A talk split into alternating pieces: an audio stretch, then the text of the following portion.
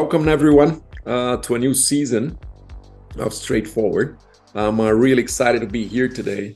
I'm with Ben Taylor, uh, who is a chief AI uh, strategist at Dataiku. Uh, and we're going to talk about, you know, artificial intelligence, machine learning, uh, all this very exciting stuff, very complex initiatives and engagement, right? So, um, with no further ado, Ben, why don't you tell us tell us a little bit of a what are we doing at, at Dataiku and your role uh, so we can kind of take it from there. Yeah, I'd love to. So, a lot of my role focuses on the sales and the go to market side, uh, meeting with executives and building trust in the partnerships. And then I do I do a lot of speaking. I travel travel around the world giving uh, talks to different groups, to different companies, which I really enjoy a lot of that falls under the umbrella of storytelling, which I've realized later in my career is a good skill set to to try to improve and, and to test out. Um, I do care very much about the future of AI, missing technologies, uh, strategic partnerships. It's kind of all over the map, but if I had to simplify it, I'd say probably 80% of what I do is sales and marketing, and then the rest would be strategic partnerships or um, R and D that awakens the inner child or makes me really excited. Cool. It, and I'm flattered that I'm kicking off your new season. I didn't realize that. That's what an honor. Yeah, wow. It's, uh, we're we're super excited that to, to have you guys here. Uh, we've been partnering, and we're very excited what we've been doing together.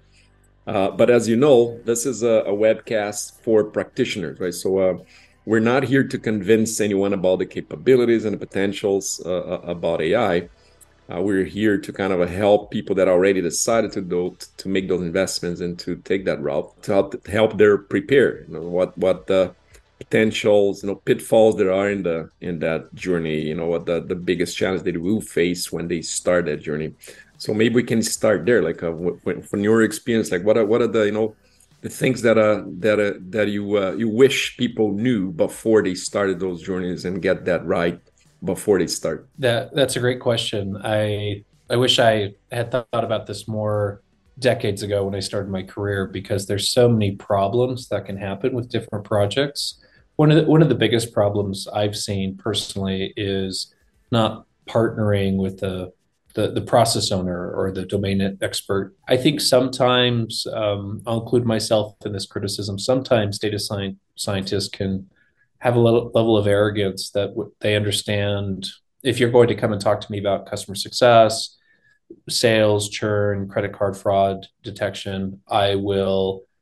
Data scientists are very STEMmy. They've had a lot of us come from math backgrounds they feel very competent. And in the past, I would listen to you for 30 minutes and I would feel like, okay, I've got it. I understand your problem. I'll take it from here. And I've I've seen it fail often enough that I've given up on that. Where I want to find out who who who has worked this process the longest, and I want them in the room from the beginning all the way to the end. So I want them there at the beginning to make sure we're working on the right problems, the right data, in taking the right approach. They've also seen a lot more outlier events. It doesn't matter how smart someone is. If you haven't experienced that process, you're naive to what could go wrong, uh, but also what data that matters. And then it's really good to keep them through the project because ultimately they're the best ones to defend the project to what is the project worth. A lot of times data scientists have a difficult time with the the final mile on a project, so they'll stop it a statistical score, an accuracy, an R value, or an AUC. If you ask me if the model's working, and there's so much value if you can get all the way to the end of the line uh, with the business. It, it really is about collaboration. Yeah, that, that's it resonates really well uh, with uh, with with me and what we've been doing as well. Like uh, to have that kind of cross functional teams, right? Really having people that understand the business and people that understand the technology.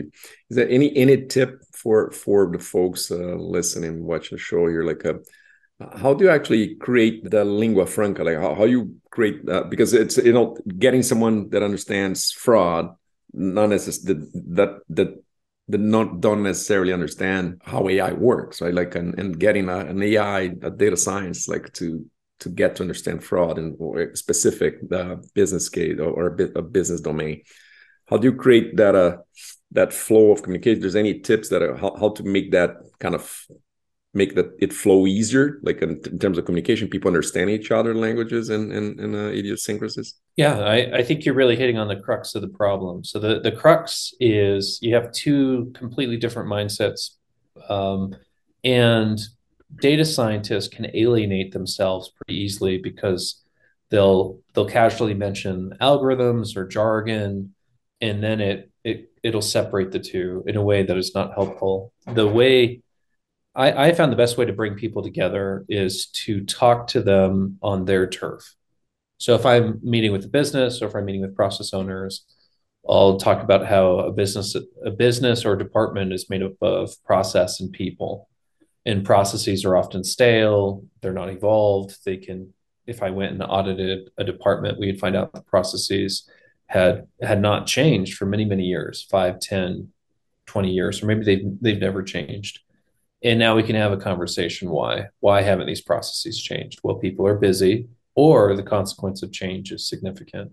And so i think there's an entire discussion you can have with the business without mentioning anything about algorithms or anything about ai and once you start there with some fundamental problems stale process knowledge loss junior workers come in expert workers go out you can never retain all that knowledge. We try to as humans we try to have wikis and documentation, but it's it's never transferred the same way. Uh, and then the other issue you run into, just like you and I have experience in our careers that qualify us to make more and more difficult decisions, your data is your experience. So most organizations do not leverage their data. And and what I've quickly done with you is I've kind of set the table for an AI discussion. And, and AI seems like a natural extension for the human mind uh, so that's the best way I've found to bridge that. The leaning into that more, I'll say we're reaching a point now in business where every every employee should be able to scope an AI problem. It doesn't mean they need to know how to solve it, but every employee should be able to identify this particular process, these inputs, these outputs are significant, they matter to the business. I think they should be reviewed for consideration. And I, that's where I see us moving today. But too often in the past, it's been a big, it's been a tidal wave of jargon. It's intimidating. It's alienating. Um, it lacks urgency, and it feels like a luxury for a business to have. And I think, and I've definitely been at fault for all of that in the past. We all did, didn't we all? yeah, I and I didn't even realize. I, it, it's funny how naive you can be. Um, seven years ago, I remember having some very awkward conversations with my CEO, and I could not, for the life of me, I could not figure out why we weren't able to communicate. And ultimately, now I understand it. You can communicate more effectively with someone if you understand, if you can walk, walk a day in their shoes, if you can understand they're living on a plane, they're trying to save second figure deals, they're holding the weight of payroll. The last thing they want is for you to educate them on an AUC chart. That is yeah. Yeah. But it, know, i just i just i just recall that the, one of my favorite movies is margin call. Have you have, have you seen this movie? i don't i don't and, think uh, i've seen that one. And there's one scene that's uh, very uh, iconic where uh, jeremy irons is uh, playing this the role of ceo in a very important meeting a kind of urgent meeting. Uh, and he starts the meeting by saying hey, explain me the problem like i was a four-year-old. Yeah. Well and that's what ceos want. If you're if you're not talking at the fifth grade level or the if you're not communicating to them the same way you'd communicate to your parents who tend to just based on generational differences also have a big gap in technical understanding yeah. then you're do, do, it's, it's, it's, great advice for, for the team and like kind of how to kind of teach the team to, to talk into the into the, the business terms and getting to the language of uh, whoever we're trying to help right?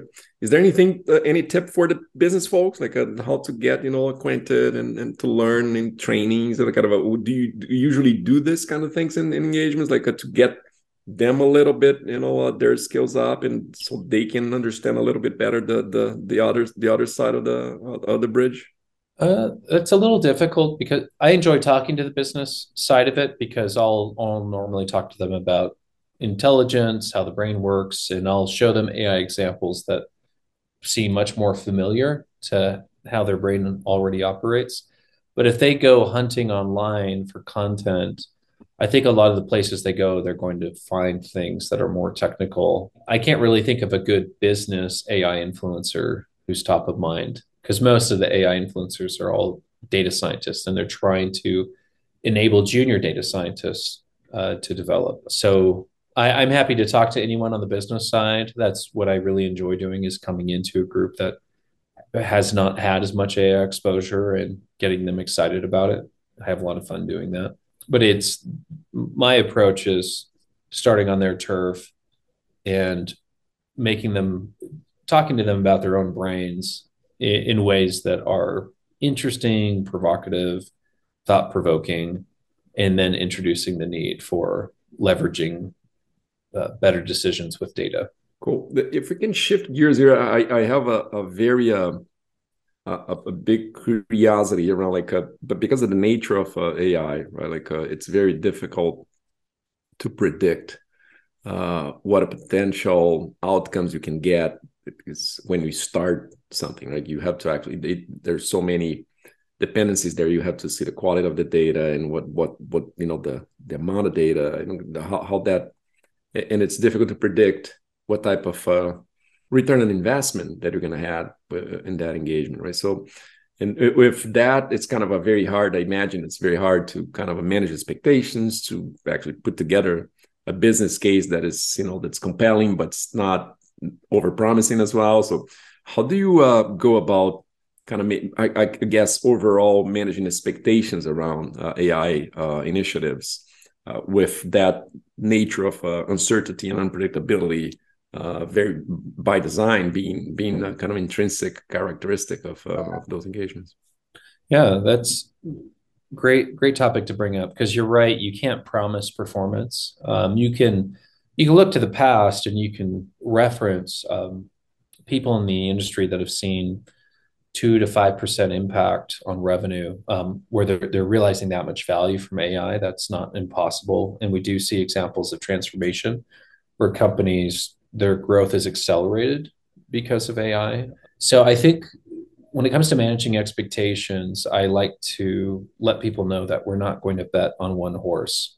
So if you're thinking of one and done, that's a very dangerous attitude. If we're going to find one project, put all of our eggs in that basket, then if it doesn't work, there so there's two things that are happening. You're betting on one horse, and then often people will be too ambitious.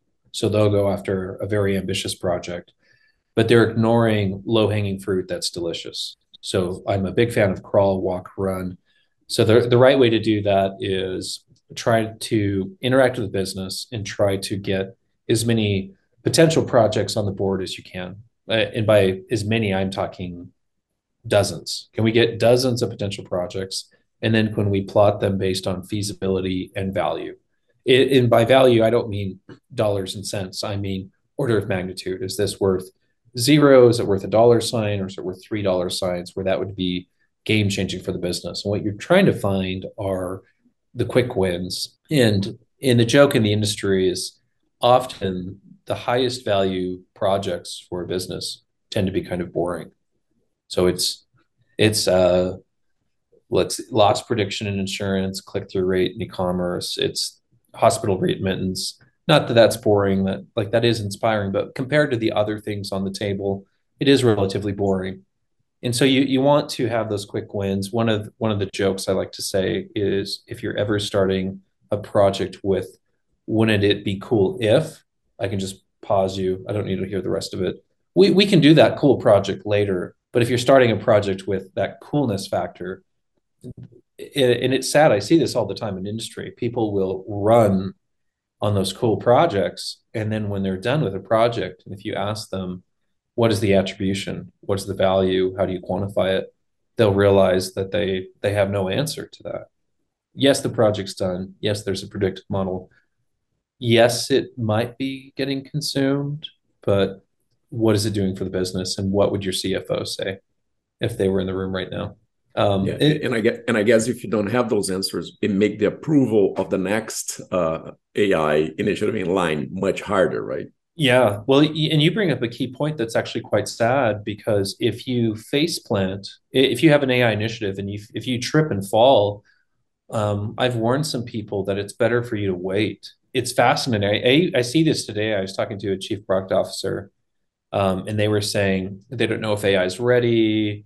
They're they're being very negative, and the reason they're acting that way is because they've had three false starts internally. But externally, there there are companies that are having incredible value, and so it's the other thing that's fascinating is I've heard bad ideas come from executives. So you would you would like to think that executives are the adults in the room. Everything they do is above board and on point with the business, but AI is the shiny new toy, and it's hard not to be. Um, I, am a huge fan of AI. I, I, believe it can change any business, and it, and it is changing every industry. But there's there's so many mistakes that are being made, and and a lot of that is due to a lack of lack of urgency, lack lack of experience. One of the things I heard that I really liked was uh, someone said, "Don't sell software, sell promotions." And so that's that's usually lacking. Where if you don't understand how the business gets promoted, then you haven't crossed that chasm between you and them. If you understand how they get promoted, then that's great. We're probably working on problems that are aligned, and everyone's excited. And I, I love the idea of starting with uh, you know the ones that actually will create value, right? So and and I guess once you create value, create confidence on the technology, yeah. on the on the approach, and then people will be willing to take more risks and you know in doing other stuff. And even if you have some setbacks, you have you always have like the the the successes to offset that, so you kind of can can keep you know growing and doing more stuff and trying to create even more value, right? So it's uh, I love that. Uh, that but approach. One, one quick thought listening to you failure is a good thing, just not at the beginning. Because if, if you yep. can really get that momentum, you you actually want to get to a place where you're very comfortable with a, a, a certain rate of failure that 10 20% of these projects you you decide based on your business will fail because if no projects are failing so let's say you have a very mature ai organization in a few year or two from now if you're telling me that none of the projects are failing, then that's unfortunate because it, it means you're not you're not swinging for the fences. You're not trying. It, it, it's a it's a miss if that's the reality. But I I, lo- I love that provocation, but not in the beginning. Yeah, yeah, not at the beginning. Let's not, not in the beginning. Let, us not have three failures in a row. Yes, because um, that's exactly in the beginning because then it kind of it's a cold shower that uh, people kind of get just you know just yeah gets gets turned off by uh, by the technology and think like think that type of thinking like oh that's not i guess the technology is not ready right like uh, it's not mature enough for this is what we have to wait so cool. Really cool. And uh, that, to your point on the on the ideas like you know ai is cool by by nature so it usually gets to the highest people involved and everybody wants to you know to participate. And and and you, and you touch on our first point, like uh, the right people in the room, right? Like, um, and uh, I think that there's something, there's a, a little uh, uh, golden uh, nugget there, which is you you mentioned a little bit. If I if I, I if I got it right, like uh, it's better to have someone that really understands the the business problems and issues and challenges than having someone with uh, uh, higher up that that that doesn't have the knowledge right so it's uh, it's it's better to have a junior person with an intense not with a deep knowledge than a, a higher up with a lot of ideas right did, I get it? Absolutely, absolutely. Well, I I had a personal experience where we spent I spent two months working on an AI project, and then we realized two months later that the true subject matter expert was not senior enough to be invited to that meeting. They were a technician, so you're having meetings with directors and VPs, but this technician that had 10 or 20 years worth of experience, everything, all of their ideas were necessary and all their ideas were profound. And, and so that's so having that negative experience now when I'm starting on a project I'm involved with, I titles don't matter. I want to know who who is the human that has worked on this the longest and can we please get them in the in the room before we start even discussing this. Yeah, it, it's interesting where where life experiences take you. That another thing to think about. Um, the, the entire industry is filled with naive optimism. You have a lot of junior talent coming out of school. They can build a model that's fantastic. And I, I would argue for the vast majority of AI professionals, if they were in the room and if we were working on a project and we determined that this project can deliver 50 or 100 million dollars in value for the business they would be very excited For the people that are more seasoned, if you can deliver that much value, what can you do on the weekend? It could go the other way. And that's why you need a lot of, you have to be very proactive. You models, um, all models are wrong, some are useful. You need MLOps. You, you need things in place. Um, I've had feature drift excursions in the wild where they've negatively impacted a customer before, things that were outside of our control. It wasn't because normally when you have a feature drift excursion, you think, oh, Ben, did your team not have good data governance? No, we did. But it was a vendor that we were consuming outside of our control, and they changed the threshold so minor they didn't tell their customer base. And it impacted one of our models in production and it impacted one of our customers. And the first point of detection was the customer, which is very, very bad. But there, there's certain failures that you just there will continue to be failures that we can't anticipate but the faster you can respond the faster you can detect feature drift and different things going wrong so there's more of an industrial mindset that i think is lacking in the industry but for the applied ai professionals that's definitely there Love it, love it, Lo- love the the the the reminder that all models are wrong. yeah, that's actually my the, reason that is this map is upside down. Like just, oh yeah, that's funny. Where the that's a, a constant reminder that uh, all models of reality are not reality, right? It's just their models of reality. So that's uh, well, it, it's fascinating because the moment you train a model, you have left you've left the safety of the training data so you train a model, everyone feels good, and, and it can be on a large data set. Now you're running that model on data that could have diff- different distributions from the training set, and and it's just the reality of the business. But it that said, a a single model can deliver a hundred million dollars in value for some of these bigger businesses for oil and gas and for banking. Um, it really depends on the value of the process, and so the value's there. We shouldn't shy away from it. We just have to be very proactive. Really cool. Ben, I think we have a lot here for our uh, people that actually are willing to, you know, to try and, and do new things or try to re-engage with AI if they failed in, in the first uh, attempts. So thank you so much for your wisdom and, and uh, generosity uh, to participate and share this with our, our audience here. Thank you so much. Yeah, happy to. I, I love the space and I've had a pleasure talking to you. Thank you. Cool. Looking forward to the next one. Thank you.